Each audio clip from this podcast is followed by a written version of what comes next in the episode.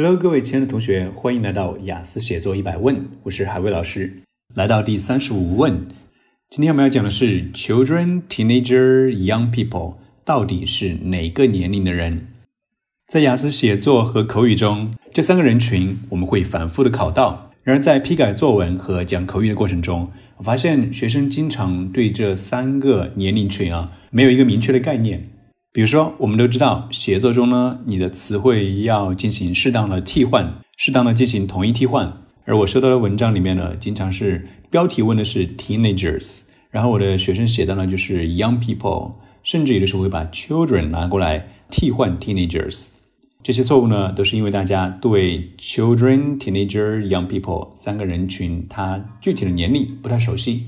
在今天的节目里，就给大家介绍一下这三个人群，它各自的年龄分别是什么。首先是 children，children 翻译成中文很简单，就是小孩子，对吗？孩子们，小孩子。它的具体年龄呢，实际上是从 three 到 twelve，三到十二岁之间，我们都可以把它称为 children。哎，大家可能会好奇说，那一到两岁怎么办呢？这个时候的小孩子叫什么名字？根据西方的常识。零到一岁之间呢，我们称他们为 infant 婴儿 infant，然后一到三岁之间呢，我们把它称之为 toddlers toddler t o d d l e r，就是正在或者是刚刚学会走路的小孩子。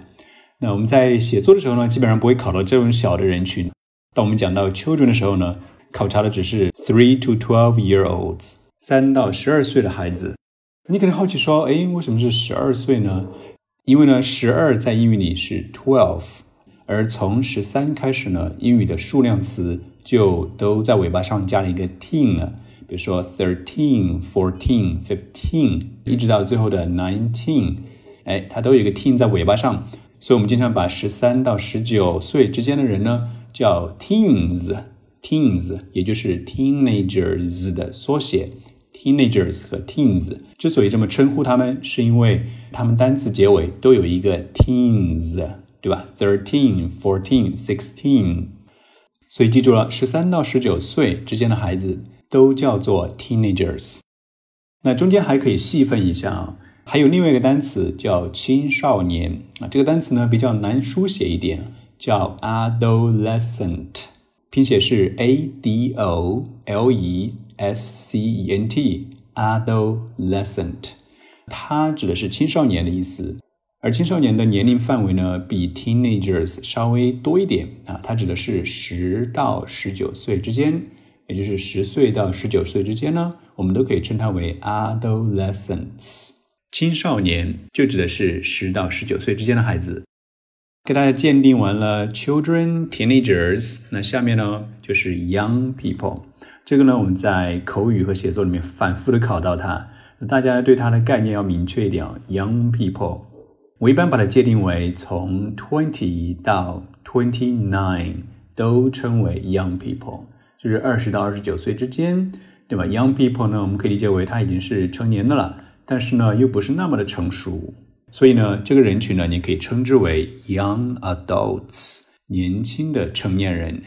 因为一旦上了三十岁之后呢，我们就可以把它们称为 adults 了。如果你已经是三十岁了，对吧？你也不好意思称自己是 young people，很年轻的人啊。可能西方人会这么认为，但是一般情况下呢，young people 我们都把它界定为 twenty to twenty nine year olds，二十到二十九岁的人。所以总结一下本期节目，本期节目呢，给大家界定了一下小孩、青少年以及年轻人他们分别对应的年龄段。在你的雅思写作和口语中，就不要再乱用它们了。其中，children 指的是 three to twelve year olds，teenagers 指的是 thirteen to nineteen year olds，young people 指的是 twenty to twenty nine year olds，是这样界定的。你明白了吗？Okay, folks, that's all for this episode. Stay tuned.